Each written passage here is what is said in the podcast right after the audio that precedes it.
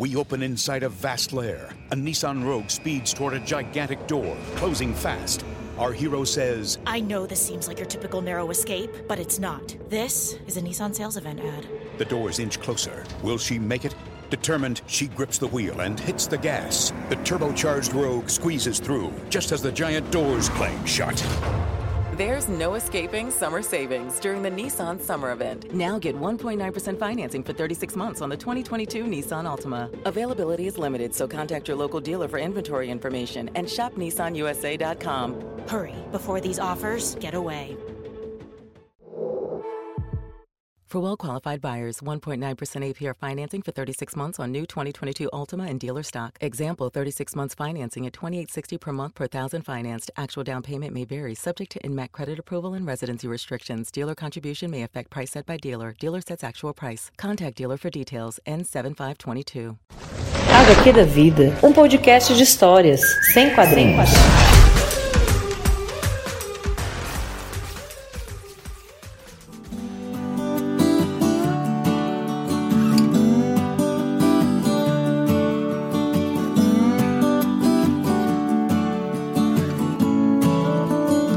Nosso prof de latim, mestre Aristeu, era magro e do Piauí. Falou que estava cansado de genitivos, dativos, ablativos e de outras desinências. Gostaria agora de escrever um livro. Usaria um idioma de larvas incendiadas. Epa! O prof falseou ciciou um colega. Idioma de larvas incendiadas? Mestre Aristeu continuou. Quisera uma linguagem que obedecesse à desordem das falas infantis do que às ordens gramaticais. Desfazer o normal há de ser uma norma, pois eu quisera modificar nosso idioma com as minhas particularidades. Eu queria só descobrir e não descrever. O imprevisto fosse mais atraente do que o déjà visto. O desespero fosse mais atraente que a esperança. Epa! O prof desalterou de novo. Outro colega nosso denunciou. Porque o desespero é sempre o que não se espera. Verbe gratia. Um tropicão na pedra ou uma sintaxe insólita. O que eu não gosto é de palavras de tanque, porque as palavras do tanque são estagnadas, estanques, acostumadas e podem até pegar mofo. Quiseram um idioma de larvas incendiadas. Palavras que fossem de fontes e não de tanques. E um pouco exaltado, o nosso prof disse: Falo da poesia, meus queridos alunos. Poesia é o mel das palavras. Eu sou um enxame. Epa, nisso, entre o diretor do colégio que assistira a aula de fora. Falou: Seu enxame, espere-me no meu gabinete. O senhor está ensinando bobagens aos nossos alunos. O nosso mestre foi saindo da sala, meio rindo a chorar.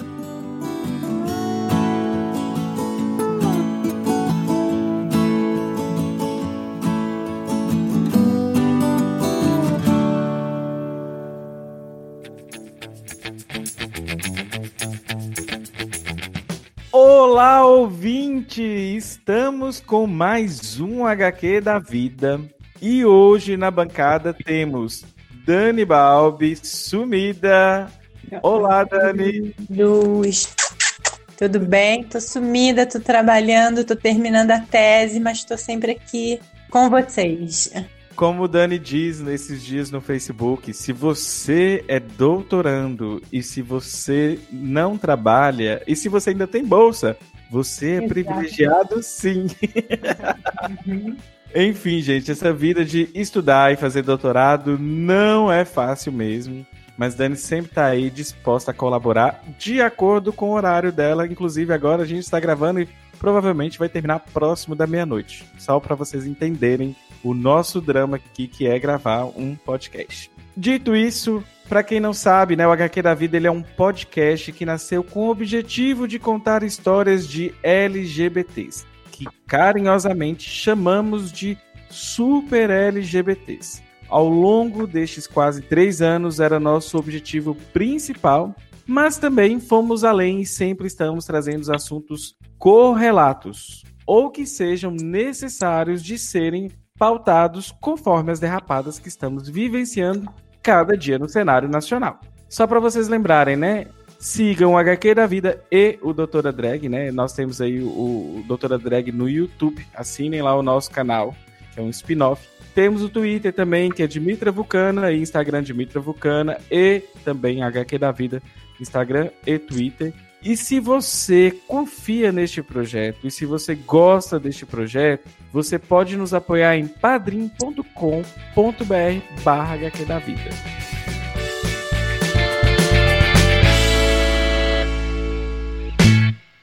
E o tema de hoje, eu que dei esse nome tirei da minha cabeça, mas foi a partir de um bate-papo maravilhoso que tivemos com o Thiago Coati. Eu coloquei POC, ativista, podcaster e acadêmica.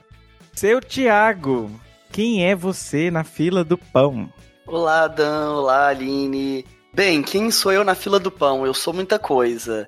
Eu sou bicha, para começar. Eu sou cientista político e sou ativista também, assim, essas três coisas meio que se misturam na minha vida, né, assim. Cientista político porque eu sou, eu tenho uma carreira acadêmica, quer dizer, eu formei originalmente em direito, eu sou, então, eu tenho uma vida passada de advogado. A Aline também é do, do direito. É, eu tenho OAB até hoje, Dan. Mas eu. Ah, eu escondo sempre essa parte. É, é, eu tenho. Ah, mas depois eu segui a carreira acadêmica na ciência política, né? Fui fazer mestrado e doutorado na ciência política da UFMG. E aí estudando sempre questões LGBT, na verdade, desde a graduação. E sou professor atualmente, substituto do Departamento de Ciência Política da UFMG também. Né? Uma, uma oportunidade muito incrível que eu, que eu tô tendo de trabalhar lá dentro, inclusive de inserir dentro do, de um curso de gestão pública esses debates de gênero e sexualidade, né? Uma, uma coisa bem, bem legal. É claro, tem que reconhecer que eu não sou pioneiro nisso, né? Outras pessoas, como a própria Marlise Matos, que foi minha orientadora, já fazia esses debates lá também, né? Assim, vamos também reconhecer quem vem atrás da gente e abre esses caminhos. Para além disso, eu sou ativista também, aliás, eu acho que eu sou primeiro ativista, depois acadêmico, né? Eu entro para militância do movimento social, depois eu falo com mais detalhes à medida que a gente for entrando na, nas pautas, mas eu começo a entrar no movimento LGBT quando eu era bem novinho, eu tava lá pros meus 15, 16 anos, eu nunca sei dizer, eu sou horrível com, com ano e com data, gente. Então, assim, sempre que eu falar ano, data aqui, duvidem de mim, as chances de ser falso é grande, tá? Porque eu sou dessas. Então, assim, eu tinha mais ou menos uns 16, 15. Aí eu entro no começo a circular pelos coletivos e organizações LGBT que tinha aqui em BH. Inicialmente, eu me vinculo principalmente, assim, quer dizer, demora um pouco para me vincular a uma organização, começo a frequentar as reuniões dos Celos, que era um grupo que aqui é que ainda existe, uma ONG muito importante aqui em BH e em Minas, né?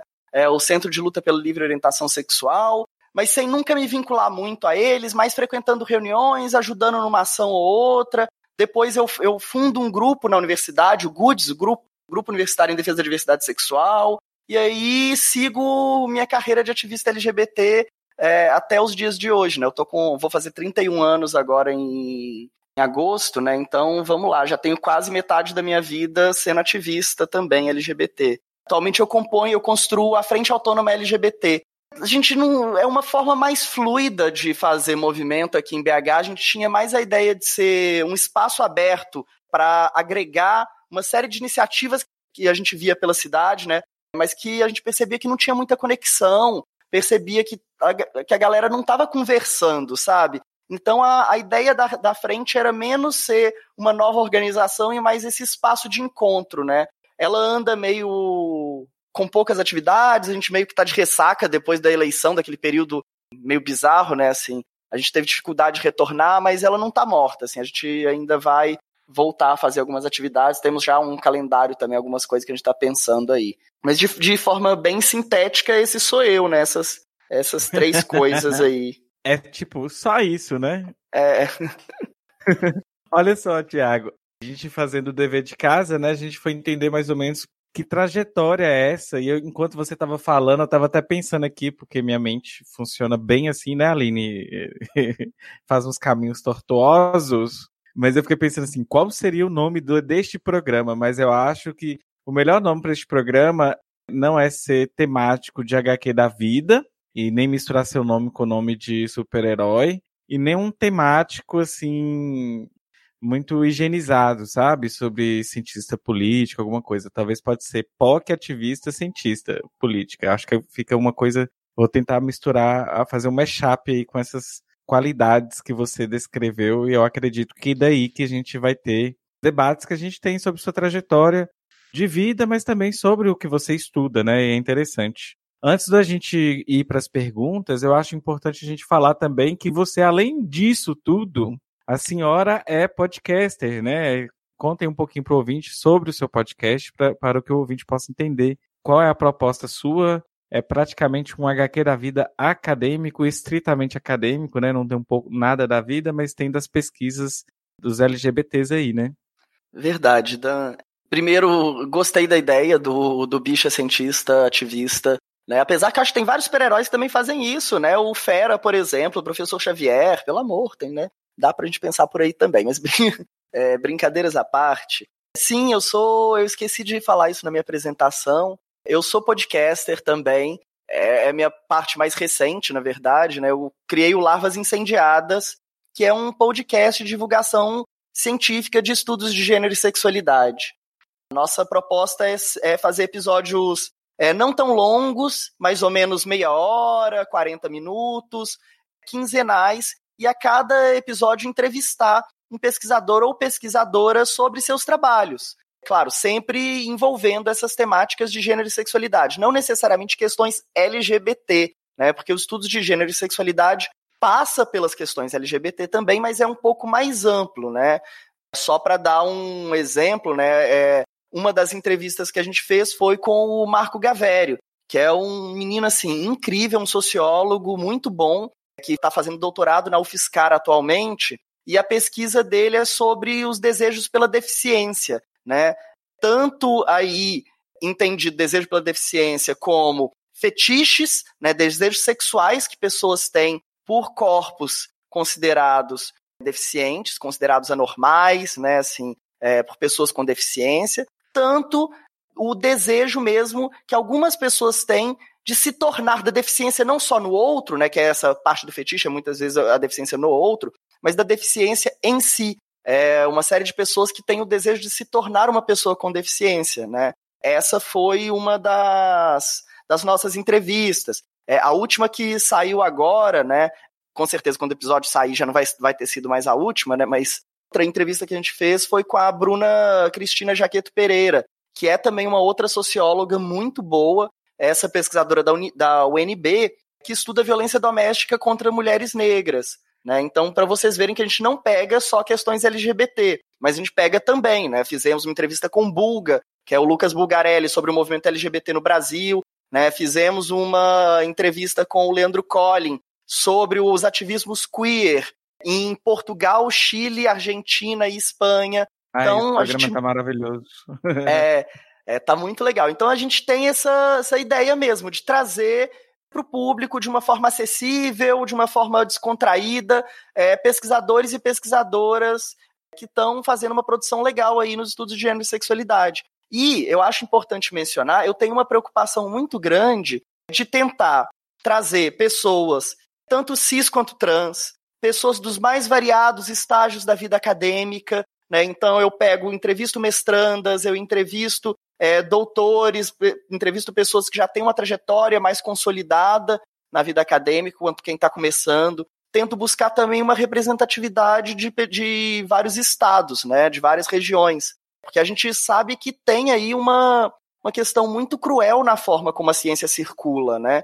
Que geralmente a gente acaba lendo quem está produzindo no sul e sudeste. Né? E não só, não qualquer sul e sudeste, mas as grandes capitais. Né? Mesmo aqui em Minas, quem produz, por exemplo, nas universidades do interior, né, muitas vezes não ganha a mesma visibilidade que quem pesquisa na UFMG. Né? Então eu tenho também essa preocupação de pegar pessoas das mais variadas regiões, né? Assim, é, o Nordeste tem sido, até porque a produção de estudos de gênero e sexualidade no Nordeste é muito rica. Estão é, dando assim um baile em muito do que nós estamos produzindo. Então, assim, eu tenho pego muito também é, pessoas de lá. Norte ainda não teve, mas é, já estou olhando isso também.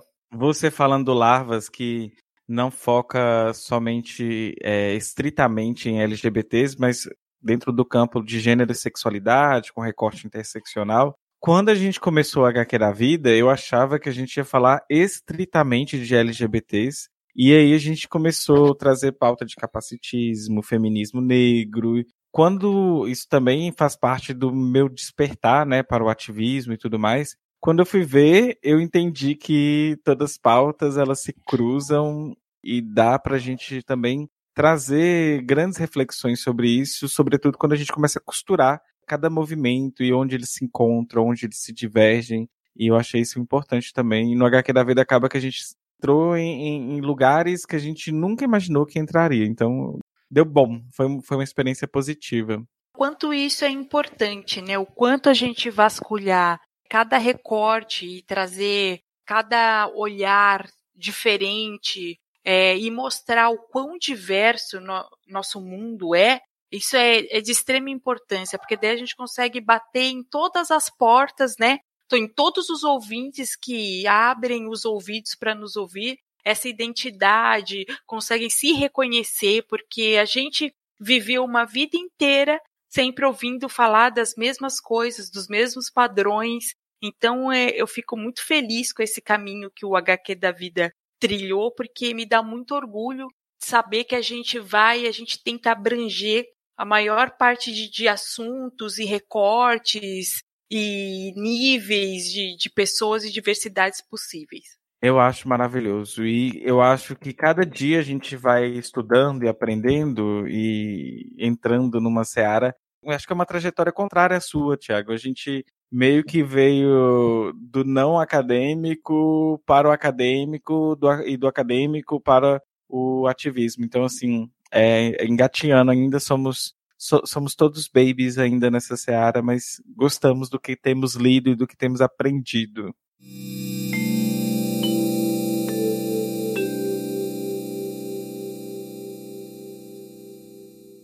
Como a gente está num programa meio híbrido, né? Meio sobre ativismo, sobre sua tese, sobre sua vida, como que você lidava também, né, com, com, essas homofobias que existiam, por exemplo, dentro na infância? Se você passou por isso, se você conseguia se encaixar dentro dos moldes heteronormativos? Ou dancing. Eu acho estranho falar disso, assim, porque a gente rememorar o passado é sempre reinventá-lo, né? Assim, a cada etapa da vida eu acho que eu enxergo minha infância e esse passado de uma forma um pouco distinta eu sempre fui uma bem pintosinha, assim, para ser bem sincero. É, desde bem pequeno, uh, sabe, aquelas crianças viada que merece estar naquele Tumblr maravilhoso? Eu, né, assim. É... eu também já fui criança viada. Não, desde... Hoje desde... Eu sou adulta viada. Desde sempre. E assim, eu também saí do armário muito cedo, né? Ainda na escola, né? E eu acho que assim, eu sempre fui uma pessoa muito eu falo até pelos cotovelos, para ser muito sincero com você. Eu sempre fui dessa pessoa que, tem, que sempre falou com todo mundo. E eu estudei grande parte da minha vida no mesmo colégio. Eu estudei no Pitágoras Pampulha, e era um colégio classe média, média alta, né?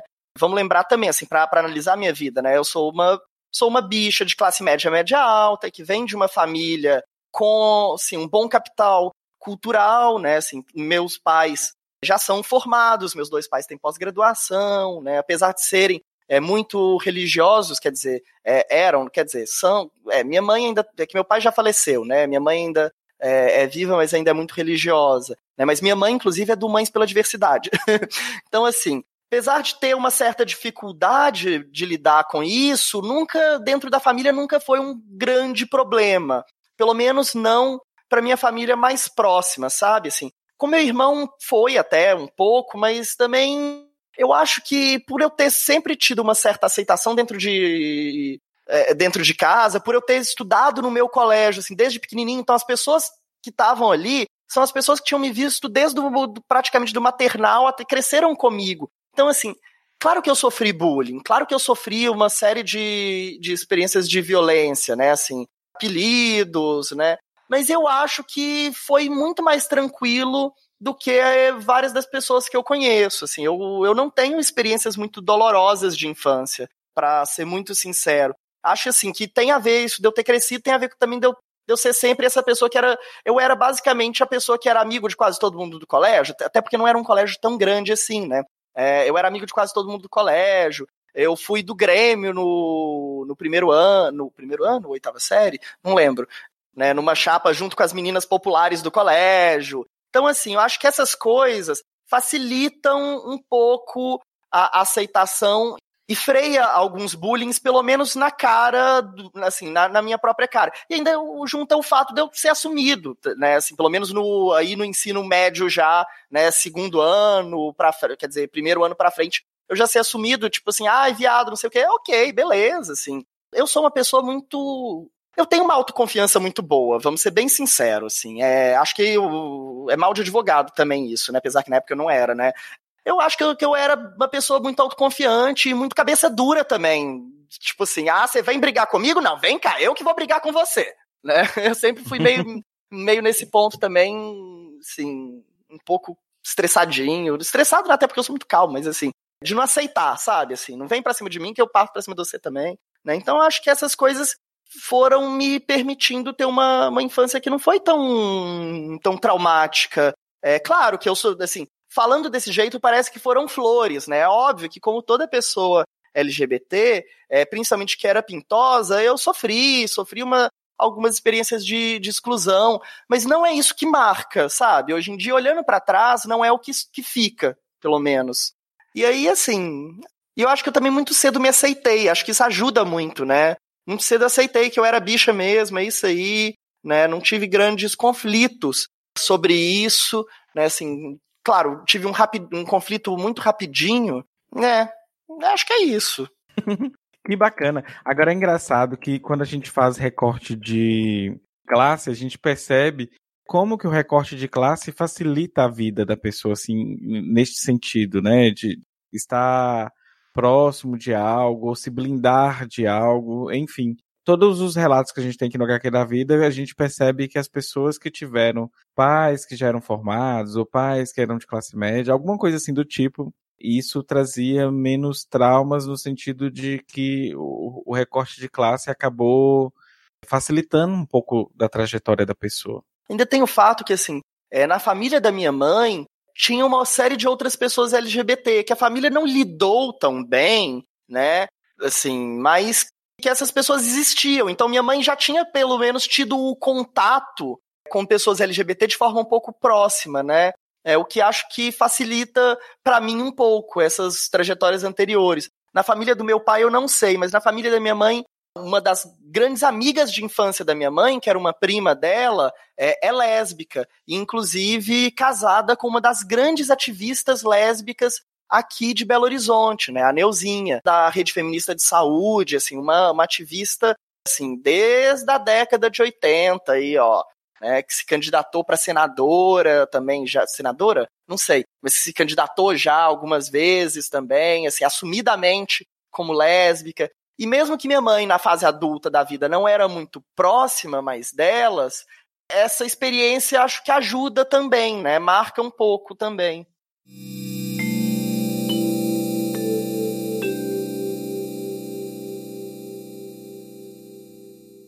E sobre né, seus estudos, a gente vai pegar primeiro sobre o seu passado duvidoso, neste curso que tem essa essência conservadora, quase bolsomínia, né? Eu vou falar que é o curso de direito. E aí, assim, você fala, né, que começou a perceber, né, a, a mudança nos discursos judiciais do STF, do STJ sobre homossexualidades. E como que você, né, já era uma POC ativista, como que isso já começou a, a, a despertar para você pensar seu ativismo dentro de um curso de direito sem pirar o cabeção? Como é que funcionou isso? Dan, assim, foi bem difícil, na real, para ser bem sincero.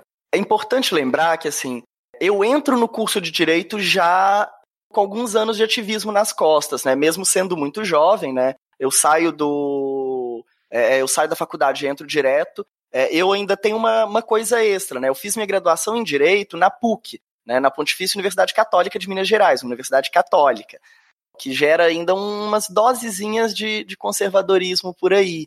E assim, mas e eu entro não só já ativista, né? Uma bicha assumida, uma bicha esquisita, de cabelo roxo, porque eu, eu era dessas na minha adolescência, né? Eu passei mais da metade da minha, minha adolescência pintando cabelo de mil cores, eu adorava, né? Azul, roxo, verde, para entrar numa sala de direito, né? Uma bicha tatuada de cabelo roxo choca, chocou muito várias pessoas do curso, assim, era, era muito, até porque nessa época não tinha muita, é, é muito louco, sabe, assim, as coisas mudaram muito rápido, Dan.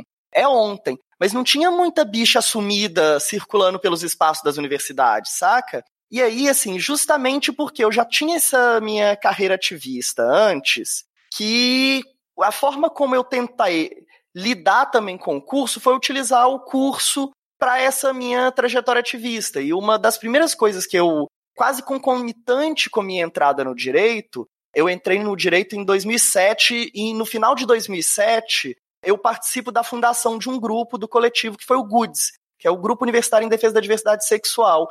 Ele era um, foi um, um coletivo criado na UFMG, mas principalmente por alunos da UFMG que estavam fazendo uma, uma disciplina de psicologia política com o professor Marco Aurélio, que é também um grande estudioso das temáticas de gênero e sexualidade aqui no Brasil, um dos grandes nomes. E aí essas, esses alunos começam, não só eles, né, mas eles começam a, pela experiência da disciplina, começar a conversar sobre constituição de um coletivo, e aí começam a conversar com amigos deles e amigas delas, é, porque não eram só homens, tinham muitas mulheres também nesse início, né, é importante mencionar, começa todo mundo se encontrar e falar, gente, a gente está aqui na universidade, em várias universidades, né? Eu era da PUC, mas a gente não tem um espaço para falar sobre nossa vivência, para falar sobre a gente. A gente não tem espaços acadêmicos para a gente discutir sobre nossas vivências também academicamente. Não só a gente quer, quer encontrar pessoas iguais e falar sobre nossas vidas, né? Para ter um espaço na universidade para ter uma, uma vivência mais legal, mais livre de violência. E também queríamos um espaço para transformar isso em pesquisa acadêmica, né? Assim, então o Good surge em 2007, é, muito motivado por essa essa vontade de conviver com mais bicho e, e, e, viado, e sapatão, e trans, e travesti, tudo assim, na IBIS, dentro da universidade, com essa vontade de estudar essas experiências de vida e também com uma percepção muito grande de que a violência era muito séria. É, especificamente na UFMG, tinha um trote da engenharia aqueles trotes, como sempre, né? Coloca todo mundo só de cueca, pinta a galera, taca ovo, deixa a galera fedendo, e aí eles saíam da é, é, lá de trás do, dos sex, da, da engenharia, daqueles prédios lá para trás, e iam andando é, em direção à entrada principal do Antônio Carlos da, da UFMG. E passavam na frente do prédio da Fafiche e no prédio da, da Letras e da Belas Artes. E eles tinham uma musiquinha para cada prédio. O da Fafiche era 1, 2, 3, 4, na Fafiche só tem viado, 4, 3, 2, 1, eles dão para qualquer um. Essa era a música que, ele, que eles obrigavam todos os calouros cantar, assim. Ah, e a, tá. a, a, música da, da Belas Artes era pior ainda. Eu não me lembro mais qual era, mas eu acho que eles falavam que eles iam morrer. Assim, eu, eu agora posso estar tá confundindo um pouco, porque eu não me lembro mais. Mas assim, isso era uma coisa que chocava a gente, o grau é, de LGBTfobia que tinha dentro das universidades, né? em todos os espaços, mesmo o movimento estudantil, não era aberto a discutir as nossas questões. Né? Então, por isso a gente funda o GUDES, né? e o GUDES se torna, então, esse espaço misto de academia e militância simultâneo, saca? E foi assim que eu sobrevivi muito no curso de Direito, fazendo o tempo todo essa coisa mista, por um lado acadêmico, por um lado militância, gente denunciando para a reitoria do FMG, olha, isso aqui é homofobia, vocês não estão percebendo, né? E inicialmente eles falavam que não, não, isso não é homofobia, isso é só uma brincadeira entre alunos. Né? A primeira resposta oficial foi essa. Eu tenho até hoje, posso mandar para vocês, para vocês colocarem isso como capa da HQ da vida, se vocês quiserem, um ofício da UFMG recusando colocar faixas de boas-vindas a calouros só porque tinha assim, frase super água com açúcar, seja bem-vindo, seja quem você quiser ser, e dois bonequinhos de corpos que a gente lê como homens, dois bonequinhos de corpos que a gente leria como mulheres. Né? Eu tenho um ofício da UFMG falando que eu não posso colocar essas faixas. Eu não estava pedindo grana, a gente tinha dinheiro para pagar essas faixas, a gente ia pagar do nosso bolso. A gente só queria colocar essas faixas para receber os calouros e caloras LGBTs. Eu tô rindo aqui no mudo. Né? É, é, né, Deixa assim. eu te falar, eu estive na UNB para gravar um vídeo com o irmão da Sabrina, que é o Samuel Borges, e a gente foi pro prédio de direito para poder achar uma tomada. Tava tarde da noite, era 8 horas da noite, em pleno sábado, na UNB tava deserto. E aí eu entrei no prédio de direito, eu achei que era um prédio de humanas, porque tinha uma placa enorme, uma bandeira, né, LGBT, escrito sejam bem enviados e cheio de cartazes da Marielle. Eu falei assim, nossa, Isso aqui na área de direito, antigamente, nunca rolaria. Eu também estudei num prédio de direito, porque onde eu fazia administração, que é outro curso também bem coxa, né? A gente estudava junto com. Era o prédio de administração e direito. Então era. Era, era isso aí, mais ou menos, também que você está falando. Não, e o, o pior, eu, o que eu tô falando, tô contando aqui, não é num prédio de direito, Dan.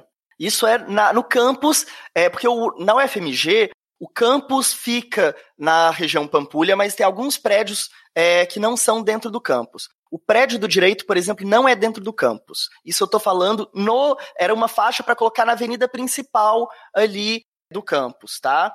Mas de toda forma você vê esse conservadorismo, né? E mais bem, assim, o que a gente fazia muito era juntar essas duas coisas. A gente lia muitos estudos acadêmicos para ir também rebater, fazer nossa militância, para ocupar os espaços, bater com a reitoria, ocupar a cidade. A gente fazia vários, tipo, vários protestos dentro da cidade. Fizemos um protesto, por exemplo, naquele caso da, da Uniban, quando aquela. Gente, como é que é? A Geise Arruda, é, Arruda. foi expulsa. Uhum. Pois é, a gente fez um protesto na Praça da Liberdade. Né? Fizemos uma série de coisas, fizemos um evento acadêmico, fizemos vários eventos acadêmicos, na verdade. Tinha grupos de leituras de texto. Né? A gente organizou em 2008 ou 2009, data eu nunca sou bom, né? 2008 ou 2009, o ENUDES, que, foi, que era o Encontro Nacional Universitário de Diversidade Sexual, em 2008 ou 2009 aqui em BH, acho que foi 9. Acho que o Enudes aqui foi 2009, né? Que foi o, o sétimo Enudes, com mais de 600 pessoas do Brasil inteiro, estudantes do Brasil inteiro, para debater justamente. E aliás, já o nome do nosso Enudes foi justamente Academia e Militância em Diálogo. Nas nossas rodas de conversa, a gente tentou chamar tanto pesquisadores e pesquisadoras quanto ativistas, né, para colocar essas duas coisas em diálogo. E, e colocou, gente, a gente conseguiu uma coisa muito massa. A galera ficou toda hospedada dentro do Mineirinho. O Mineirinho tem ali no segundo andar uma rede de hotel muito boa. A gente chama de rede de hotel, mas não é um hotel privado, né? É justamente para as delegações esportivas. E a gente colocou, gente, as festas, o que rolou naquele segundo andar do Mineirinho foi maravilhoso. Eu só tenho isso a dizer. Aline, já pensou você estudando direito neste contexto? Nossa, eu tô aqui só imaginando. Credo, que delícia, né? 2007, então, eu era uma bicha de direita, provavelmente. Eu não quero nem não, falar de 2007. e eu tô ouvindo o Thiago falar aqui e, e, me colocando. Eu entrei na faculdade em 96 pro direito, né? Então era uma coisa mais coxinha, mais conservadora. Nossa, era um ambiente para mim, mega opressor, assim. Né? As pessoas nem falavam disso, né? Aquela época. Era, era aqueles assuntos proibidos, meu. Nossa, Por isso que eu tenho tanto ranço de direito. oh, mas era é. proibido para mim também, assim. Eu fui abrindo a machadadas, Aline, para ser muito sincera. É, assim. não, eu imagino, cara. Porque se você, sei lá, 10 anos depois de mim, eu, eu, eu tenho certeza que as coisas não eram fáceis ainda, né?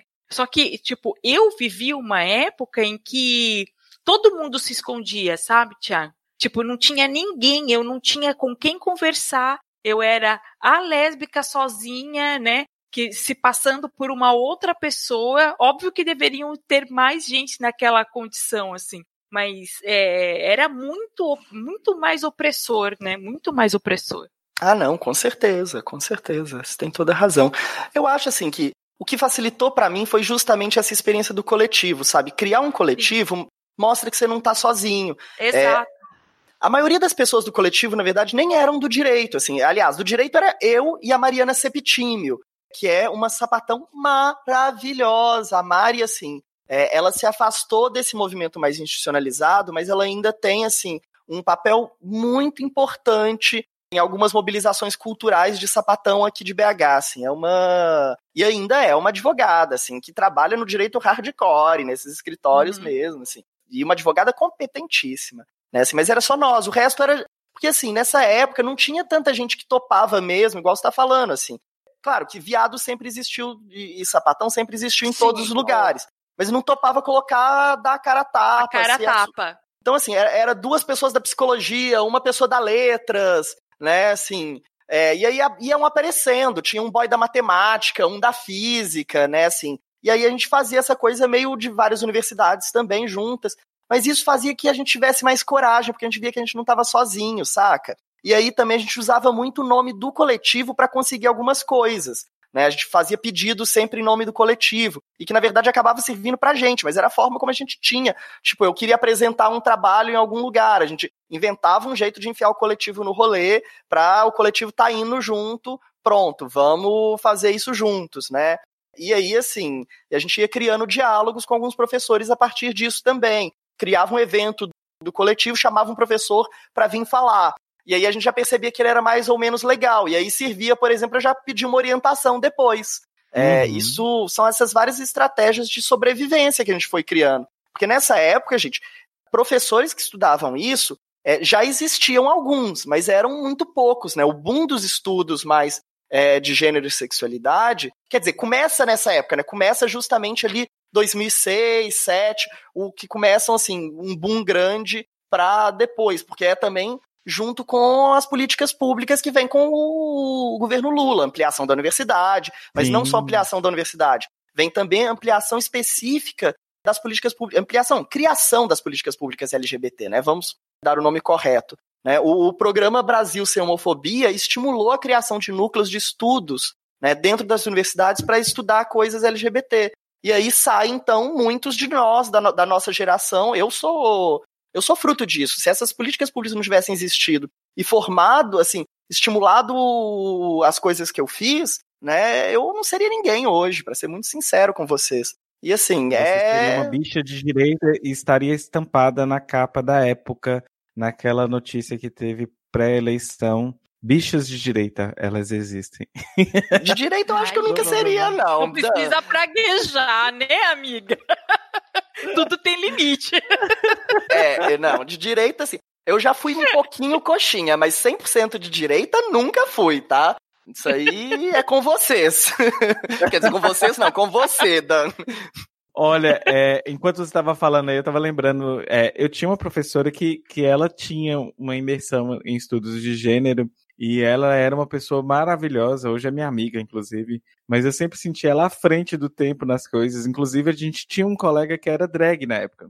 E ele foi apresentar trabalho de drag. E eu tô assim, gente, pra que isso? Que necessidade tem disso? Olha o papo da bicha em 2007.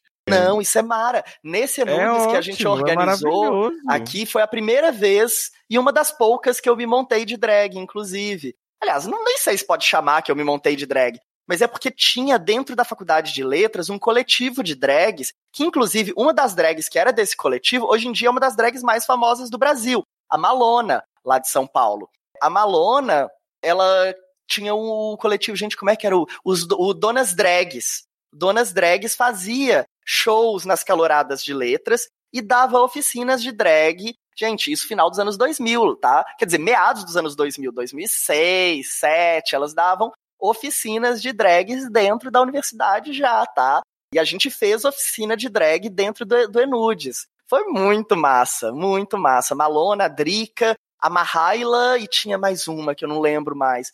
A maioria delas acho que pararam de fazer drag, só a Malona que se mudou para São Paulo, né? É, e aí trabalha lá naquelas grandes boates de São Paulo. A Malona hoje em dia é uma sempre inspirada na Madonna, né? Os looks dela é uma das grandes drags do Brasil, assim, e uma uma fofa. Assim, uma amiga e faz incrível. cada peruca maravilhosa. Meu sonho de princesa é fazer o curso da Malona. Ela dá um curso para fazer peruca, porém eu, eu ainda preciso capitalizar para poder chegar e fazer esse curso com ela.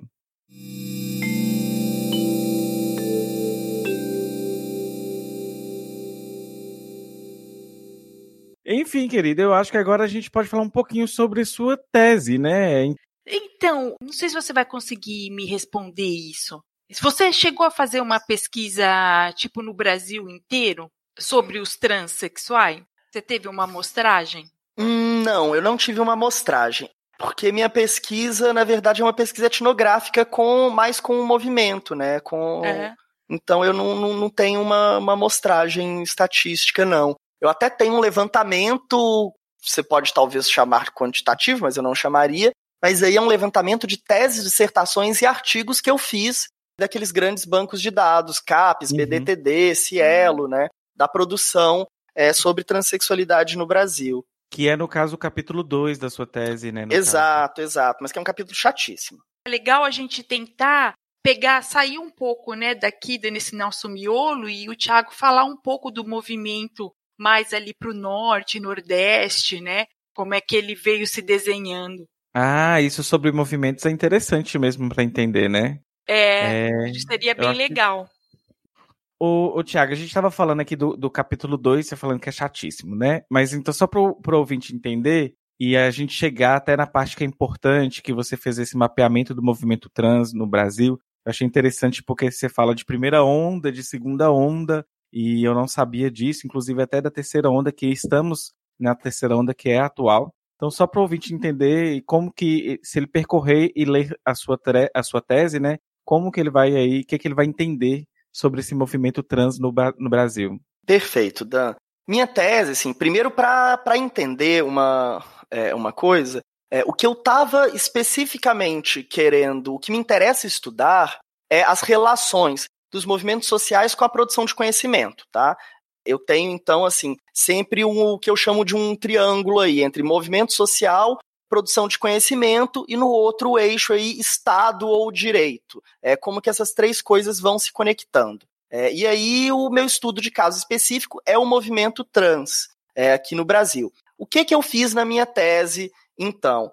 E antes, é, eu acho que isso interessa você, porque aí entra talvez numa outra coisa que a gente estava conversando antes. Eu parto do pressuposto, assim, não é que eu parto do pressuposto, eu parto um pouco dessa minha constatação como ativista que eu sou, né, que eu já circulava em uma série de espaços do movimento trans, e eu percebia que essa galera estava produzindo muito conhecimento, né? Só que aí eu, eu, como acadêmico que sou, como cientista político que sou, eu li a literatura de movimento social e eu não estava vendo que a literatura de movimento social estava falando dessa produção de conhecimento. É, eu estava vendo também as ativistas irem para o Estado tentar negociar uma política pública com o gestor, e aí o gestor virar falar, tudo bem, mas cadê dados, né?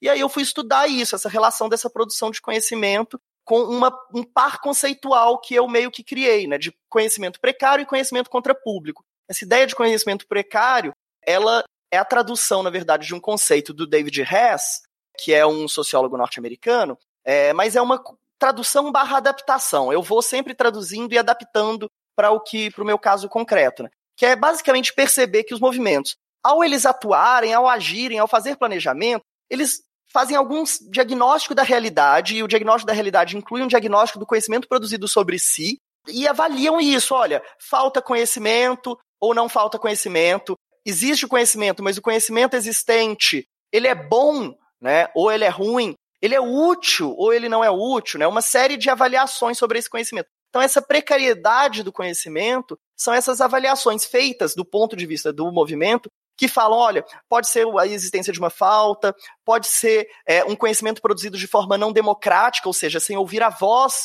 das pessoas e dos ativistas e das ativistas, ou então um conhecimento que é ruim, né, que tem efeitos negativos, contrários é, ao que o, o, movimento demanda. E, por outro lado, essa ideia de conhecimento contra público é justamente diagnosticada essa precariedade do conhecimento, os próprios movimentos atuam para ou produzir conhecimento ou fomentar a produção de conhecimento, fazendo uma série de parcerias, né, com universidades, com ONGs, com o Estado, pressionar o próprio Estado para produzir, né? Então, eu fui utilizando esse par conceitual aí, e isso é o, é o fio que cruza toda a minha tese, né? Então, aí no primeiro, de forma bem rapidinha, bem resumida, porque eu sei que eu estou falando muito. No primeiro capítulo, eu faço uma genealogia do que a gente chama de dispositivo da transexualidade. É assim, é entender que essa categoria transexual, né, ela é uma categoria razoavelmente recente. Eu não estou dizendo que pessoas trans, pessoas trans não existiam na história antes disso, mas essa forma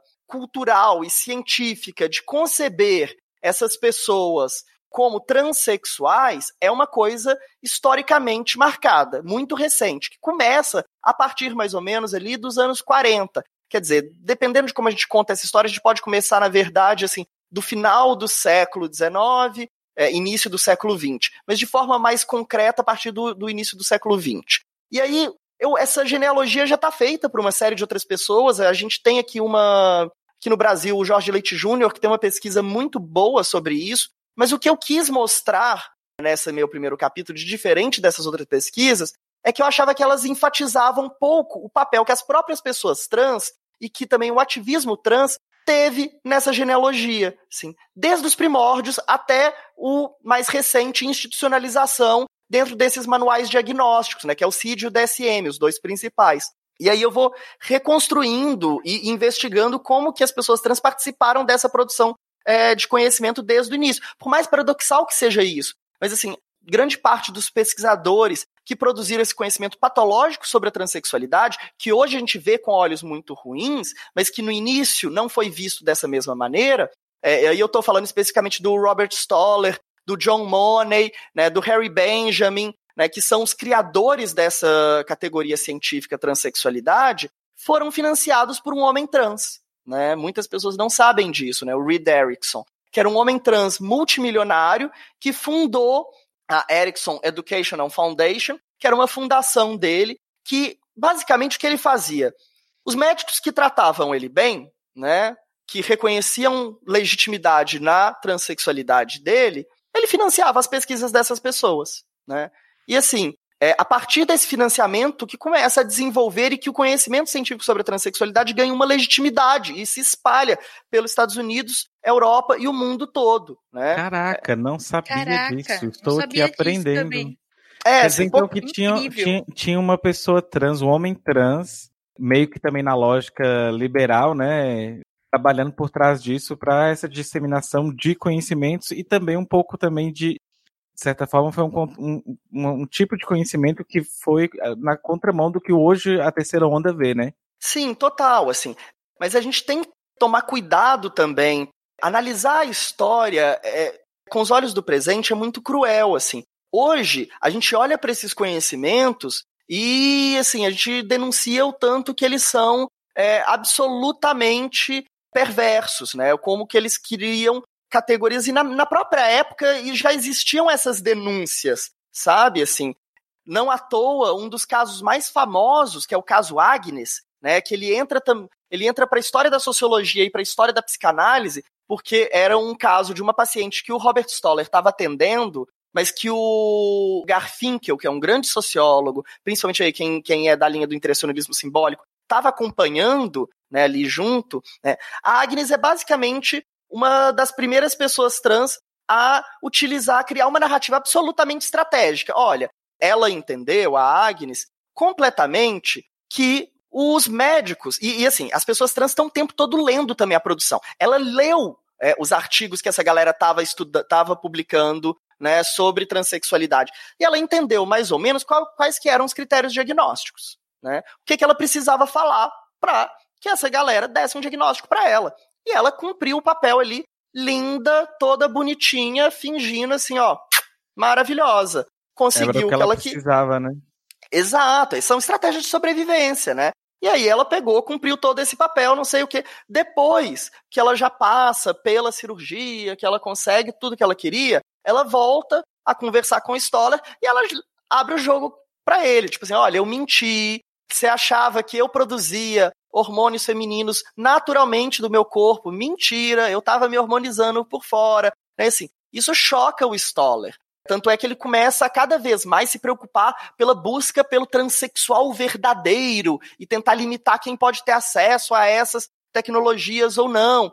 Mas assim, isso mostra também como é que as pessoas trans desde sempre já estavam assim suspeitos dessas categorias científicas. Mas elas foram a forma com que essas pessoas conseguiram ter algum acesso a algumas políticas públicas, à hormonização, às cirurgias, ao direito de retificação de nome e gênero. Né? Aqui no Brasil isso é muito claro também, né? Assim, o caso como a peça que conecta o Brasil nessa história é o caso do Roberto Farina. Roberto Farina foi um dos primeiros, ou talvez o primeiro, né? É sempre difícil na história a gente falar o primeiro, né? Principalmente de coisa que é, que é clandestina, que a gente não tem muita produção de dados e registros, né? Inclusive, o Brasil é péssimo em, em registros históricos, né? A gente tem um museu que queima e a gente perde línguas. Então, assim, é, é muito difícil. Mas o caso Roberto Farina, ele foi um cirurgião plástico é, que fez as primeiras cirurgias de transgenitalização no Brasil. E ele, lá na década de 70, pegou e sofreu uma ação criminal. Ele foi denunciado pelo Ministério Público. Em primeira instância, ele foi condenado por lesão corporal na Valdirene, que foi essa mulher trans que ele operou. Não foi a única pessoa que ele operou, né? ele, ele operou uma série de outras pessoas. O João Nery, por exemplo, Eu conheço do livro do João Nery, eu acho, É, né? exatamente. O- e aí, na segunda instância, ele foi absolvido. E aí, o argumento foi justamente: olha, o consenso científico sobre transexualidade é que essas pessoas são doentes. O segundo consenso científico que existe é a psicopatologia, né, é, quer dizer, a- as psicoterapias não curam. Não tem nenhum tipo, terapias de eletrochoque, hormonioterapias, nenhum tipo né, de terapia cura essas pessoas e faz elas voltarem é, a não a deixar de ser trans. Né? Logo, o consenso científico indica que a terapêutica para minorar o sofrimento né, dessas pessoas é a cirurgia. E eu agi, né, eu aqui, Roberto Farina, agi segundo o bom critério médico. Né? E aí é isso é, é o que eu chamo, na verdade, desses encaixes das engrenagens do poder jurídico-científica, que permite, então, né, a descriminalização dessas cirurgias lá na década de 70. Apesar que, oficialmente, isso só deixou de ser considerado um crime mesmo na década de 90, quando o Conselho Federal de Medicina é, baixa uma resolução falando, deixando isso, esse processo bem claro, que isso não é, não é considerado criminoso. Mas veja bem como que, então, durante muito tempo, né? É, é, aliás, eu publiquei um artigo recentemente sobre isso, né? Chama justamente as engrenagens do poder, como que esse conhecimento patológico, mais paradoxal que seja, serviu então aqui no Brasil também é, para acessar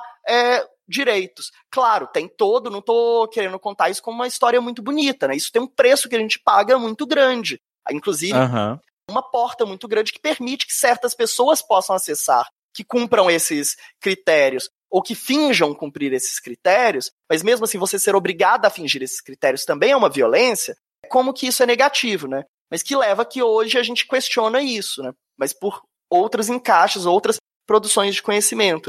Mas isso é, é uma coisa muito Estados Unidos ainda, né? Assim, a primeira parte do meu capítulo eu faço essa desses médicos, depois eu vou vendo de como isso vai institucionalizando no CID e no DSM. E como também, principalmente, mais recentemente, tem um ativismo trans muito forte dentro das revisões periódicas da CID e da DSM para despatologizar a transexualidade. Principalmente, assim, é, tem várias organizações, mas uma organização que eu gosto de dar destaque é o GAT, né?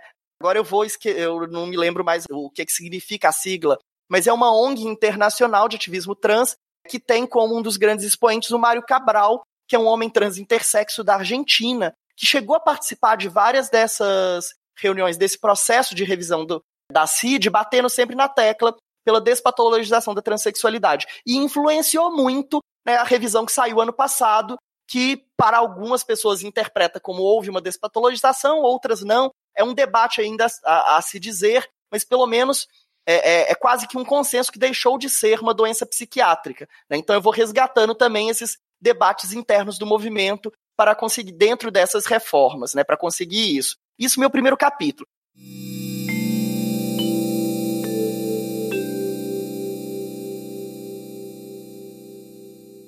O segundo, que é o chato, eu vou ser muito rapidão. Eu faço um mapeamento de toda a produção no Brasil, teses, dissertações e artigos científicos, mas assim, toda, toda, toda que a minha metodologia sistemática permitiu coletar, né? A gente, usando esses bancos de dados, a gente sabe que sempre, sempre tem coisa que escapa. Principalmente quando eu falo de artigos que eu pego Cielo. Né? Cielo é muito elitista. É, várias das revistas de gênero não estão catalogadas lá. E revistas boas. Né? Por exemplo, Bagoas é uma revista boa, não está lá. Então eu sei que eu perco muita coisa. Né? Faço uma, um mapeamento dessa produção, o que está sido produzido, quantos artigos, quantas teses. Cara, é muita coisa. Tem Entendi. muita coisa sendo produzida. Muita, muita, muita. Dan. E só um parêntese aqui, né, para o ouvinte, a gente não vai delongar sobre isso, mas uma revisão sistemática, a gente cria, né, palavras que são utilizadas, é, bases de dados que serão utilizadas. Enfim, existe uma metodologia de como irá percorrer o caminho para encontrar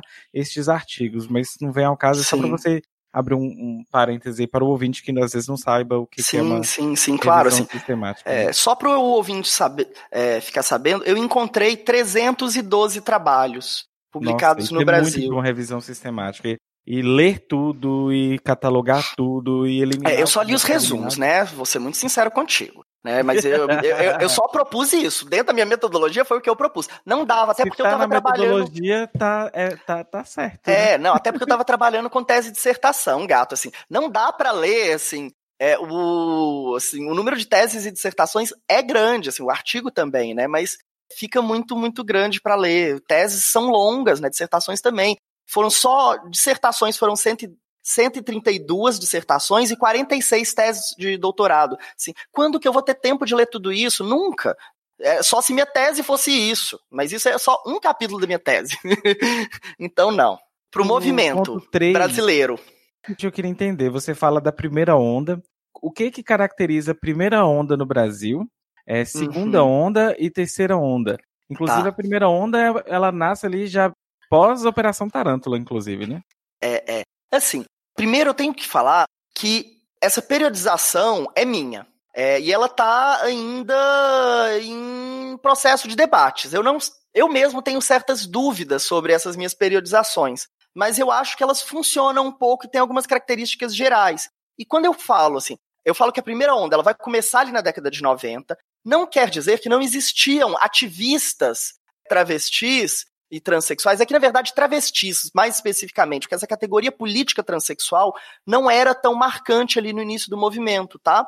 É, é importante marcar isso. Não é que não existiam essas pessoas, mas não estavam pelo menos organizadas politicamente. Eu trabalho muito mais ao fazer essa grande síntese com um movimento mais organizado, não tanto com ativistas individuais que poderiam contar uma história um pouquinho diferente, né? Assim, algumas outras ativistas já circulavam por espaços mais, mis, mais mistos LGBTs. Mas a primeira onda aqui do movimento trans mais específico, né, o que que surge ali na década de 90, no Rio de Janeiro, especificamente, vamos reconhecer as pessoas, né, muito protagonizado, na verdade, muito não, 100% protagonizado pela Giovanna Baby, ou Giovanna Cardoso, né, na época ela chamava muito de Giovanna Baby, hoje em dia ela tem utilizado mais o nome Giovanna Cardoso, mas ela ainda responde como Giovanna Baby por uma ligação afetiva também a esse nome. Que ela, é, ela era já uma, uma travesti né, que se prostituía, ela já tinha circulado por várias cidades do Brasil, ela já tinha passado pelo Espírito Santo, já tinha passado por algumas cidades do Nordeste, e aí ela estava no Rio de Janeiro. Duas coisas que atravessam e marcam essa primeira onda é o HIV e a violência policial, né? Assim, porque você tem que lembrar, eram basicamente travestis que se prostituíam ali na Praça Mauá. Para quem é do, quem não é do Rio ou quem é do Rio, Praça Mauá é ali mais ou menos perto do Museu da Manhã, né? E elas estavam expostas à violência policial muito grande nessa época. Chegava o camburão batendo assim, ó, vem, vem, vem, entra aí, né? Vamos, todo mundo presa sem nenhum argumento. Inclusive tem depoimentos do delegado nessa época falando que olha, eu tô ali prendendo essas travestis porque eu tô fazendo uma boa ação para elas, porque eu quero que elas não ganhem dinheiro e ao não ganhar dinheiro perceber que essa vida da prostituição não vale a pena, né? Que essa não é uma forma digna, né, de sustentar. Tem depoimentos escritos disso, né, do, dos delegados que faziam isso. É, e aí o que que é, essas pessoas né, começam a se revoltar com essa violência policial muito grande e também eram pessoas que, por trabalhar ali, e vamos falar, a gente está falando da década de 90, né? Crise da AIDS, por trabalhar como profissionais do sexo, estavam expostas à contaminação da AIDS. E aí, então, essas travestis, principalmente a Giovanna Baby, começa a querer se organizar e encontra no ISER, que é o Instituto Superior da Religião, eu esqueço o significado específico disso, encontra no ISER um parceiro. O ISER foi uma das primeiras ONGs é, a fazer é, atividades de prevenção HIV/AIDS no Brasil. Inclusive, é, a história do movimento trans no Brasil inteiro começa mais ou menos assim. Aqui em Belo Horizonte, o movimento trans sai de dentro do GAPA, que era a ONG de prevenção. Começa a ter uma reuniões de travestis que trabalhavam com projetos, né, especificamente aí a Porcina D'Alessandro, a Anique Lima, né, é, e a Valquíria La Roche, que trabalhavam num projeto de prevenção e começam a fundar uma organização específica para travestis. Né? Essa é a história mais ou menos comum né, da primeira onda de como é que surgem as primeiras organizações, né? Contra a violência policial, preocupadas com essa violência policial e também com algum apoio aí dessas ONGs que trabalhavam com prevenção.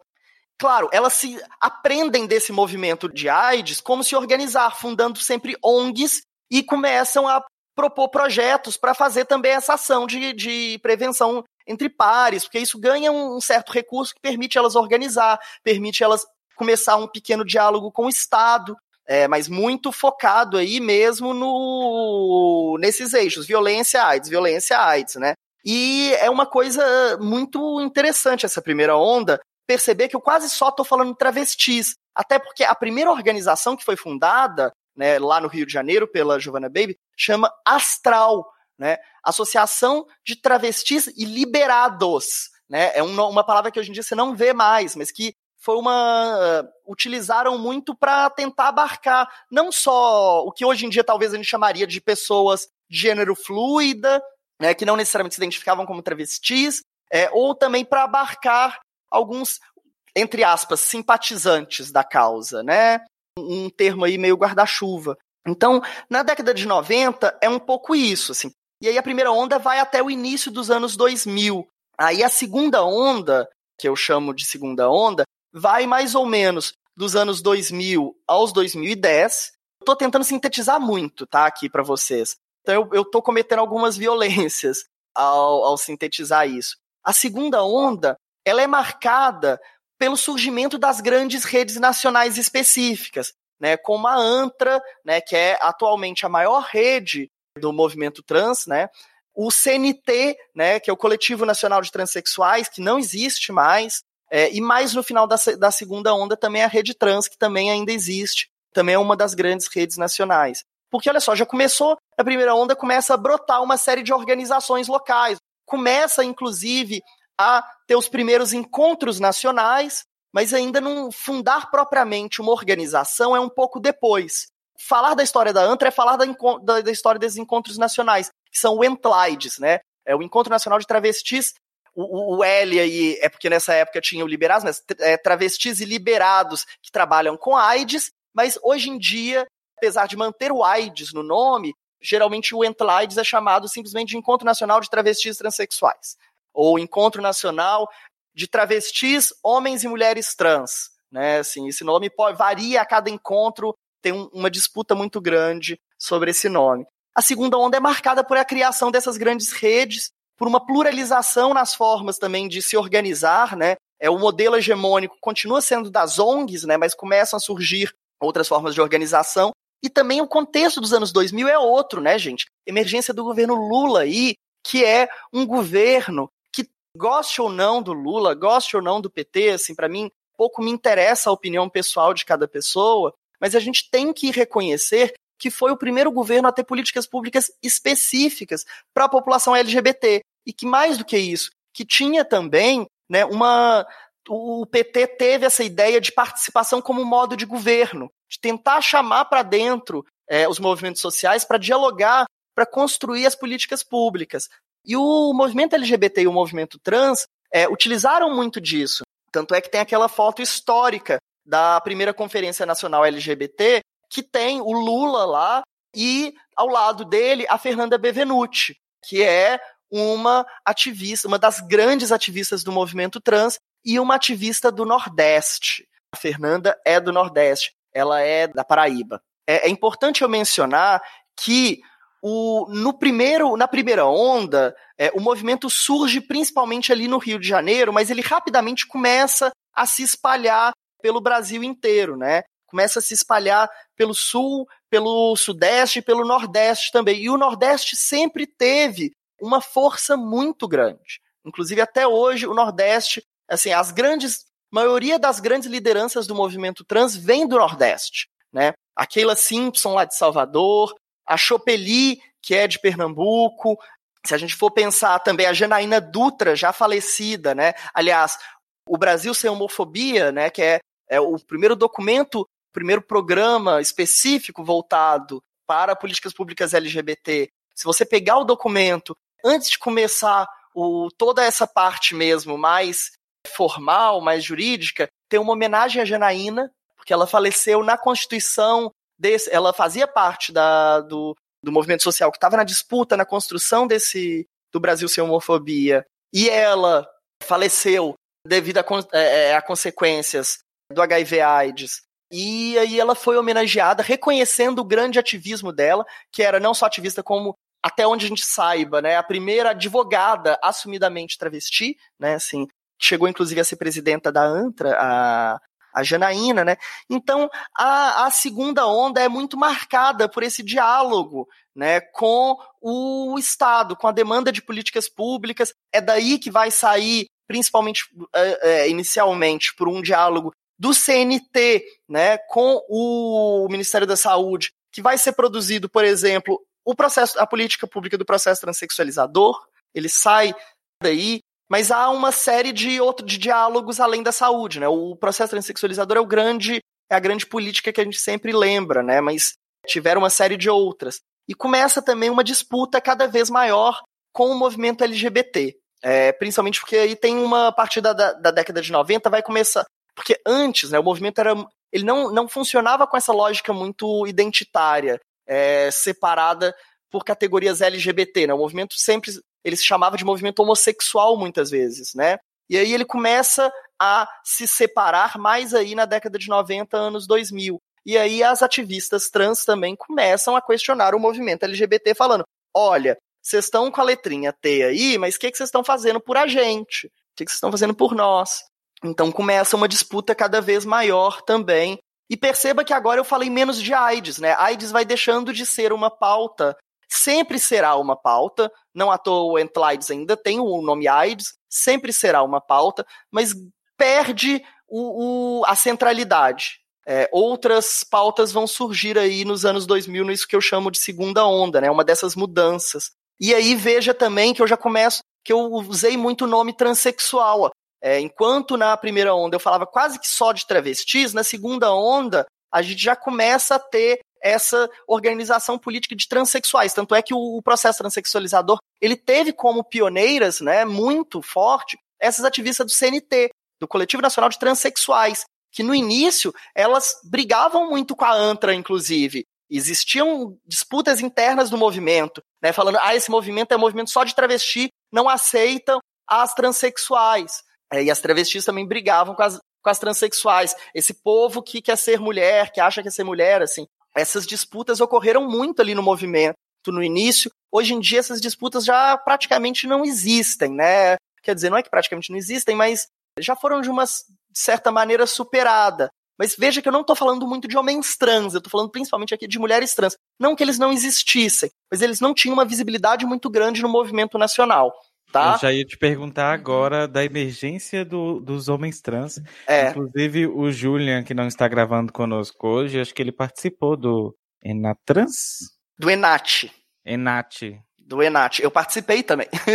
Foi um dos, dos eventos que eu acompanhei para minha tese e etnografei também. Já tinham alguns ativistas homens trans muito pontuais. O João Nery não, não, não se encaixa nesse caso, porque o João Nery não era uma figura pública nesse momento, tá? Ele só se torna uma figura pública lá quando ele começa a lançar o. Ele lança o segundo livro dele, né? Porque ele já teve um livro anterior que, as, que muitas pessoas não conhecem, que é O Erro de Pessoa.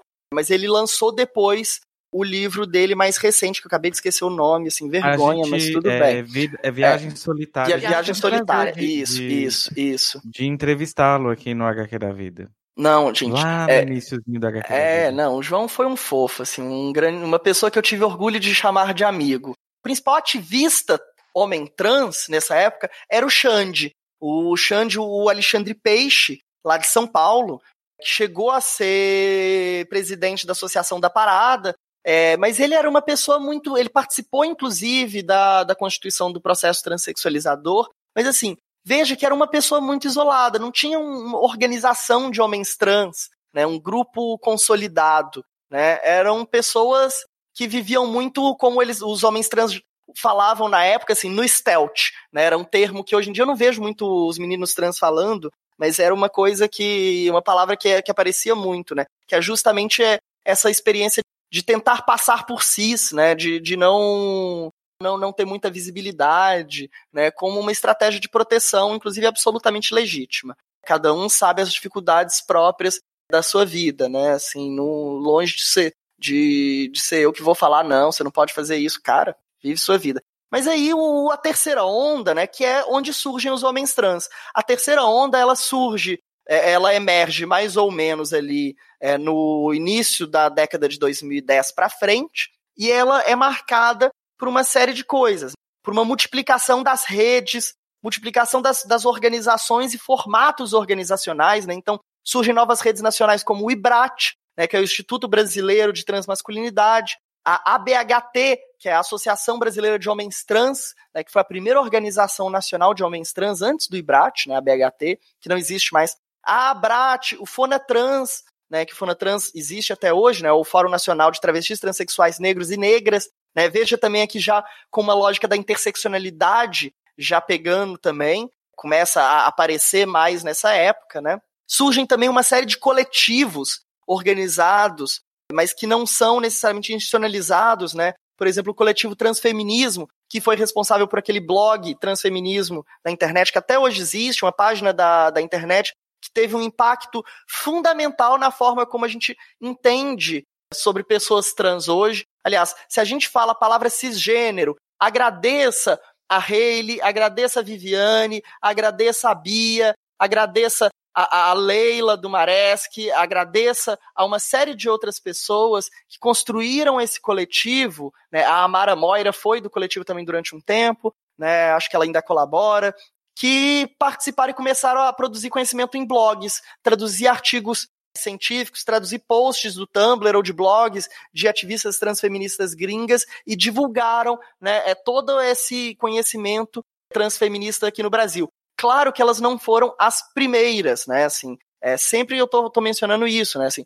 a, a Aline Freitas, por exemplo, que é uma ativista transfeminista de São Paulo, ela já teve um blog que também chamava Transfeminismo muito anterior. As ativistas do CNT, quando o CNT deixou de existir, ele foi cada vez mais é, se afastando do movimento trans e se aproximando do movimento feminista, que elas se, se entendiam que a luta delas deveriam ser mais próxima do movimento feminista, já que elas se consideravam como mulheres, que isso era o eixo central delas. Então elas já tinham também né, uma proto-transfeminismo ali. Tanto é que teve um caso, um bafão muito famoso, né, que foi quando o encontro latino-americano, Zeflax, né, o encontro feminista latino-americano e caribenho, foi aqui no Brasil, essas ativistas do CNT tentaram participar e foram negadas a participação. O encontro oficialmente decidiu não recebê-las e falou o seguinte: olha, vocês não vão participar, a gente tem que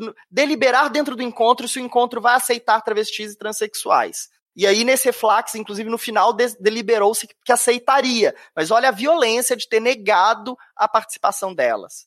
É, então, assim, é só para dizer que já existia um proto-transfeminismo, mas que não teve o mesmo impacto, a mesma circulação como dessas ativistas transfeministas, né? A, a Jaqueline Gomes de Jesus também, é, ela também fez parte desse coletivo, quer dizer, ela não necessariamente fez parte, mas ela foi muito influenciada, né? É, ela começa a aprender, os primeiros contatos dela com o transfeminismo se dá junto com esse coletivo, se dá um pouco com a Hayley, lendo o que a, que a Hayley estava publicando. Depois, claro, ela, como uma professora doutora incrível que ela é, é ela ganha uma autonomia intelectual, assim, ímpar, mas que a produção acadêmica da, ja da Jaque antes não era sobre transfeminismo mesmo, ela sendo uma mulher trans, né? Era sobre movimento LGBT de forma mais ampla, né? A tese de doutorado da Jaque foi sobre paradas, né, LGBT na psicologia política da UNB, né? As pessoas, algumas pessoas não sabem disso. Então, assim, a terceira onda é marcada por essa explosão de novas identidades,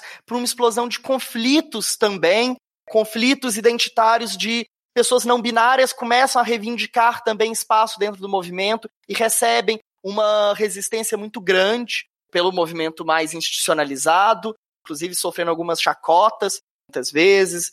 É, é um contexto também assim marcado por uma série de contexto político já não é tão favorável quanto da segunda onda, né? Assim, são os anos Dilma, são os anos Michel Temer também, que a gente vê, assim, principalmente ali dentro do, a partir do governo Dilma, uma, um afastamento cada vez maior das pautas LGBT, né? Basta lembrar do veto do, do kit Escola Sem Homofobia, que ficou famoso como kit gay, né? Do Marcos Sim. Feliciano assumindo Dona, lá a presidência. Dona Dilma é, única, é uma das ressalvas que eu tenho com ela, que ela meio que rifou nossos direitos aí, né, nesse sentido, e foi impeachmentada do mesmo jeito depois. É, total, assim. É, é muito louco, porque eu era, nessa época, crítico ferrenho a Dilma e ao que o PT estava fazendo com as questões LGBTs, assim, não, eu não era de, nunca fui de direita, assim, eu era uma crítica à esquerda, né, Mais assim. à esquerda, na verdade, né? Até É, mesmo exato, eu era, O PT tava muito no centro né, nessa época, né? Como política de, de Estado, assim.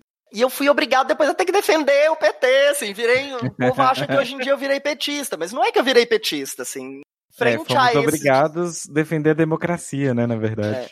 Mas também não que eu tenha problema em ser chamado de petista, assim. Pra ser muito sincero, é um elogio. Sim. Me chamar dentro de qualquer. Eu não tenho, eu tenho. Eu sou um cientista político, eu gosto de partidos. Né? Por mais que eu ache eles absolutamente problemáticos, né? Assim, me chamar de pessoalista, não sou filiado a nenhum, né? Mas assim, me chamar de petista, pe- pessoalista, pra mim é um elogio. Muito obrigado. Quem quiser é, é, me chamar assim. Mas foram anos muito difíceis para nós do movimento LGBT e para o movimento trans especificamente, né? De um afastamento relativo do Estado é, em função dessas alianças que a Dilma fez para se eleger. Né? E ela fez alianças para se eleger, é bem, é, é bem importante deixar isso claro. Aquela primeira eleição dela, né, o segundo turno, que foi ela contra o Serra, né, é, o segundo turno da bolinha, algumas pessoas lembram só da bolinha, mas é importante a gente lembrar também que o Serra e a campanha do Serra tentou taxar a Dilma como uma candidata abortista. O aborto teve um, um papel central nesse segundo turno, né? E aí o que Sim. E o que ela fez nesse momento, né? Ela fez aliança, assim, quem dera que ela tivesse feito aliança com o diabo, ela fez com Deus, que é pior ainda. E aí ela fez a, ela soltou a carta Dilma, eu não lembro o nome, mas assim, carta Dilma com a família Doriana, etc e tal, né? Que ela se compromete a não criminalizar a homofobia, que ela se compromete a não legalizar o aborto. Basicamente, ela nos rifa totalmente ali. Fala, ó, esse feminista, bicha, sapatão, travesti, não é comigo, tá, gente? Vocês podem votar em mim. Que é basicamente o que ela faz, né? Ela E a fez. partir disso as coisas cobram preço. O preço é claro, a gente vê, Acaba óbvio. Que, que, eles deslocaram mais para o centro e, o- inclusive, o PSDB e pegou e foi deslocando também mais para a direita, né? Então nós temos aí Sim, uma confusão. né? Mas enfim, né? é isso, precisamos assim. Uou, o meu é, mapeamento é agora- esse. em ir para os finalmente e a gente precisa fazer um quadro que tem tempo que a gente não faz aqui no HQ da vida, né, né Aline?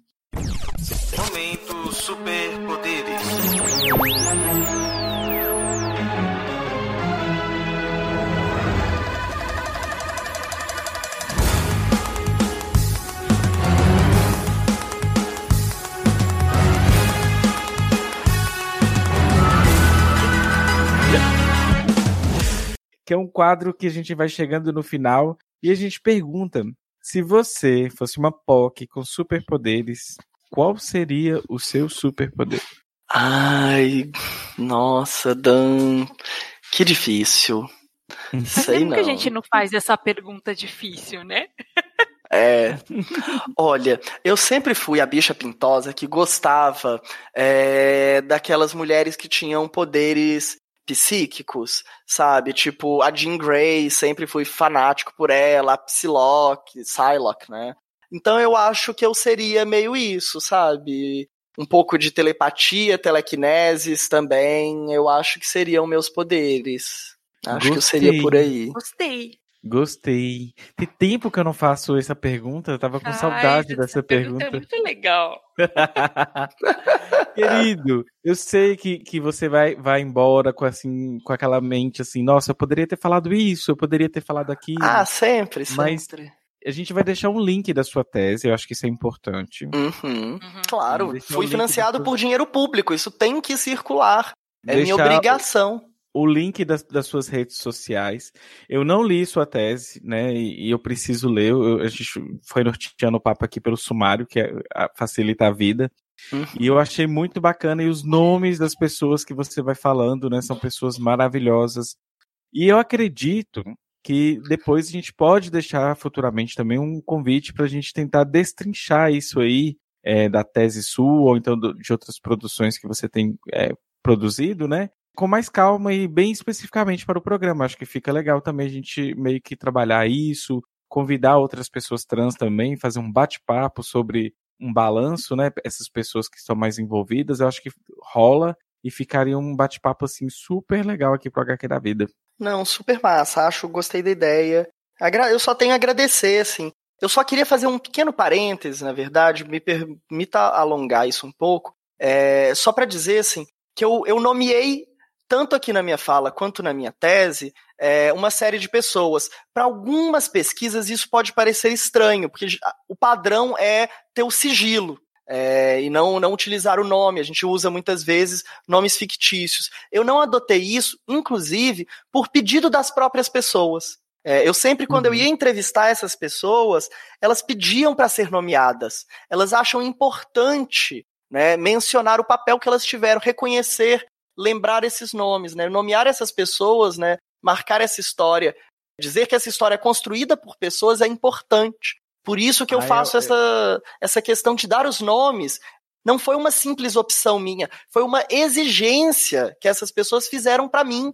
Tô cansada de ser entrevistada A, entrevistada B. Eu quero que essa história leve meu nome, porque, né, foi, são coisas que essas pessoas fizeram, né? E, e, assim, né, a gente vê que essa generalidade está aí pesquisando pessoas há tempos e meio que um resgate histórico que você fez, né? É tudo que existia inicialmente sobre, é, sobre transgeneridade é, foi pautado e ditado pelas pessoas cis. Então, por que não também deixar a, a trajetória aí, quem mesmo esteve à frente de, de tudo, e deixar os nomes? Eu acho interessante. Eu já fui membro de comitê de ética em pesquisa, né? E eu sei da importância do anonimato. Mas neste caso especificamente, se eu fosse um avaliador, eu estaria fora da caixinha e perceberia que existe a grande importância de divulgar o, o nome dessas pessoas, até uma importância histórica, na verdade, né? Basta o apagamento, né? Enfim, querido, é isso. É... Eu vou te deixar com gostinho de quero mais, né, Aline? Isso aí, pra, pra... Eu quero agradecer pelas parcerias que você tem feito.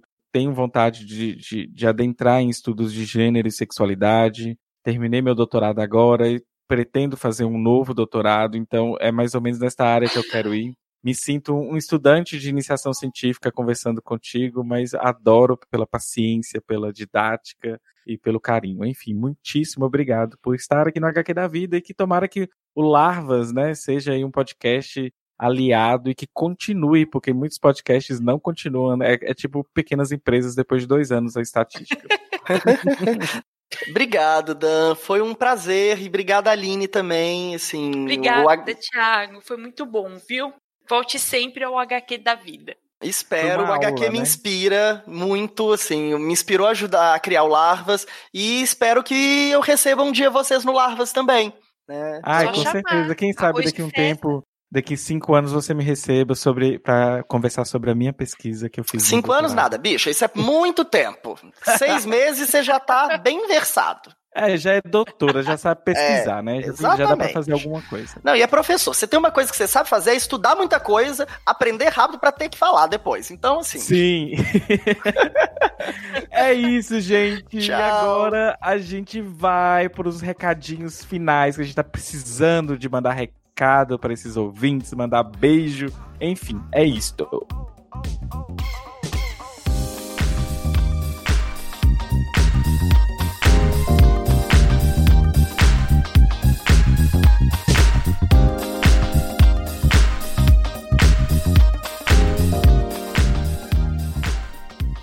Pessoal, tem tempo que eu não chamo essa vinheta e eu vou chamar com muito prazer. Nós vamos chamar a vinheta dos beijinhos e comentários.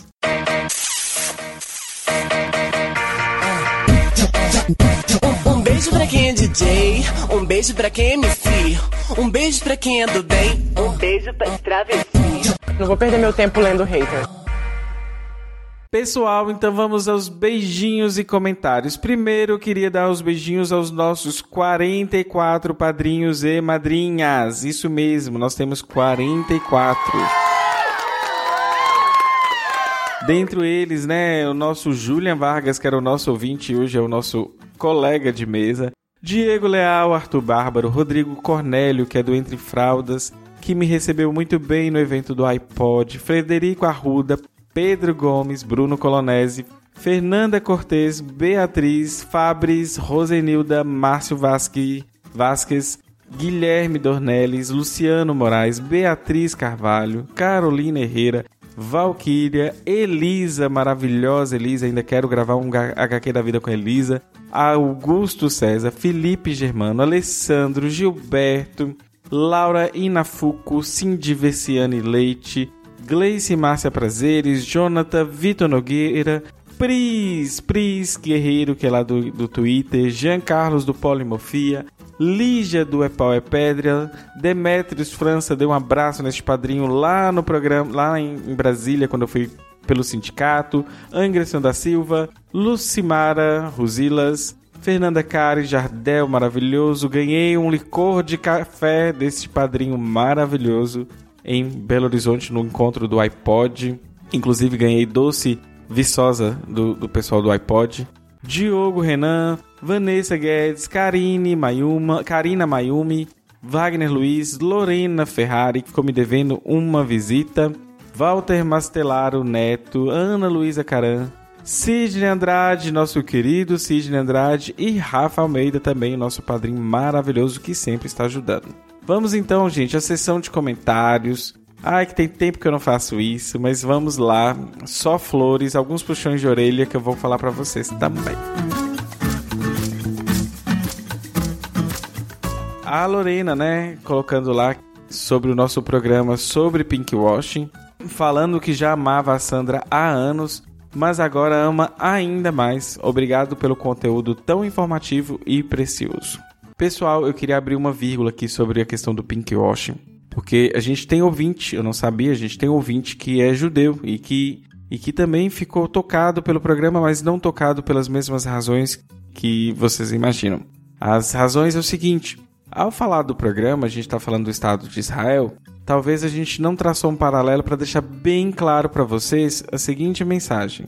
Essa mensagem eu acho legal que ela vem. Quem também quiser se informar mais, Vá no canal da Sabrina Fernandes, canal Tese 11, existe uma série de vídeos sobre Palestina e sobre o Estado de Israel. É para entender que judeu e sionista são questões diferentes. Nem todo judeu é sionista e nem todo sionismo é judeu. Judaísmo é uma religião e uma herança étnica também. Sionismo é uma ideologia de colonização. Quando a gente faz um programa sobre pinkwashing, a gente está falando sobre a ideologia de colonização.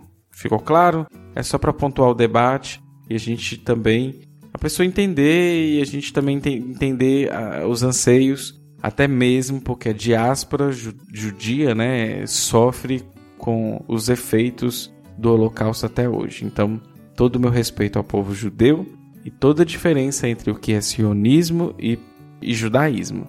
A gente está falando então sobre sionismo eu adorei essa diferenciação.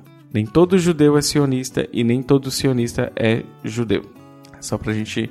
Nem todo sionismo, né? A gente tá pensando aqui na, na ideologia de colonização e como que ela atrapalha os direitos humanos das pessoas, né? Como os direitos humanos fundamentais estão sendo barrados e deixando de existir. Enfim, seguindo aí nos comentários, a gente tem um comentário do Josué, ouvinte que conheceu a gente a partir da rádio do Cashbox.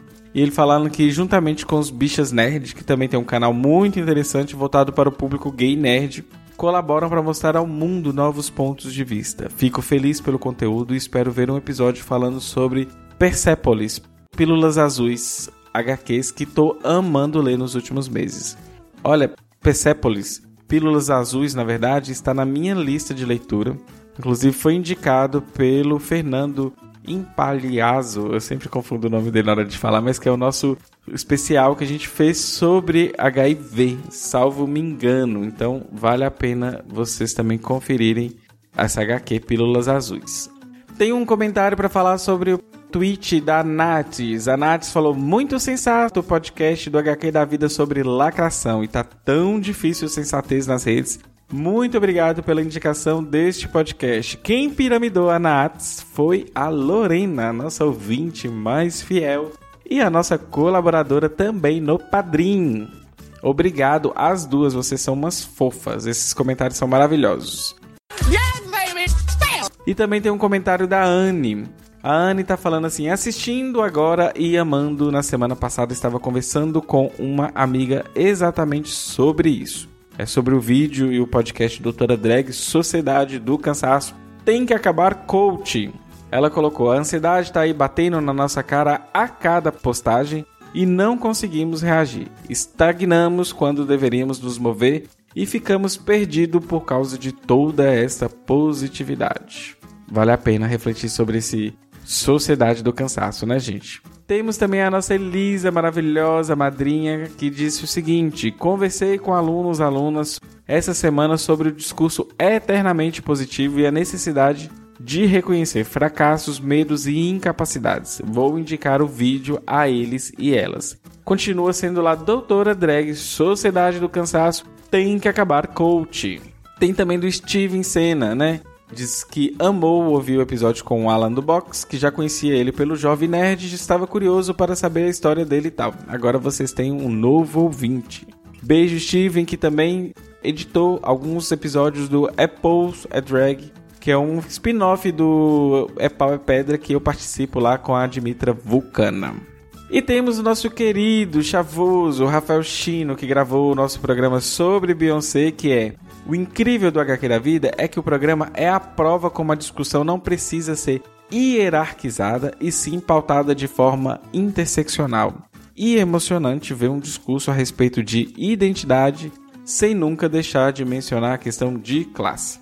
Aliás, o HQ da Vida 87, criminalização da LGBTfobia no STF, mais Dia Nacional do Homem Trans, não é apenas o programa de podcast, mas a mídia mais completa que vi sobre o assunto.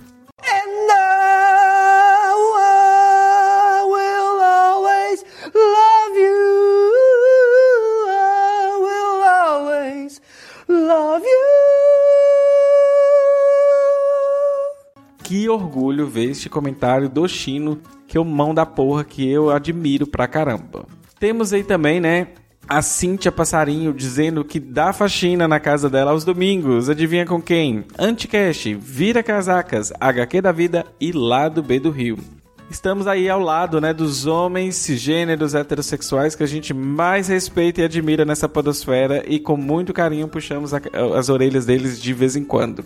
Mas gostamos muito, né? Temos até amigos que são héteros. Enfim, gente, é isto. Estes são os comentários. Achei interessante pautar sobre isso. Achei interessante pautar também sobre o episódio passado, que foi com a Sandra Guimarães e com a Júlia Azevedo, falando né, sobre Palestina e Israel.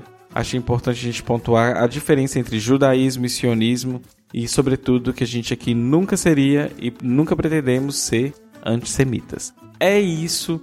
Não deixe né, de acompanhar o HQ da Vida. Se você quiser mandar um e-mail pra gente, se você quiser mandar um e-mail que não quer que divulgue, isso já acontece direto com a gente, a gente não divulga, apenas para desabafar, coisas sobre o programa. hqdavida.gmail.com é o nosso contato. Nós temos um grupo no Facebook que é a Banca do HQ. E a gente gostaria que você seguisse a gente em todas as redes, que é Facebook, Twitter e Instagram. Temos também um grupo no Telegram, que é t.me barra HQ da Vida 2. Estrelem a gente no iTunes. Eu vi lá que a gente tem 5 estrelinhas, estão muito felizes por isso. Assine o nosso feed, é importantíssimo pra gente. E lembrando, né? Então, depois do sucesso do Mulheres Podcast, iniciativa do programa G, desenvolvida para divulgar o trabalho de mulheres na mídia podcast e mostrar todo ouvinte, né, que sempre existiram mulheres na comunidade de podcasts Brasil, Agora o HQ da Vida está encampando a hashtag LGBT Podcasters. Sempre usem essa hashtag para incentivar e divulgar a diversidade na podosfera. Além dessa, temos as do movimento negro, que são podcasts negros e podosfera preta. O HQ da Vida apoia essa iniciativa. Apoie você também. Compartilhe este programa com as hashtags e nos ajude a promover pautas de diversidade pautas que são identitárias e democráticas dentro da podosfera. Não se esqueça, pautas de identidade são pautas de democracia. É isso aí, um beijo e tchau, tchau!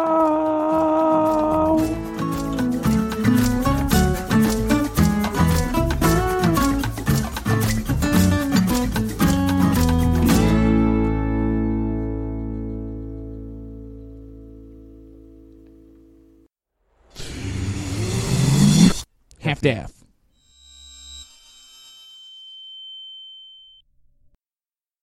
Esse podcast foi editado por Alice Santos.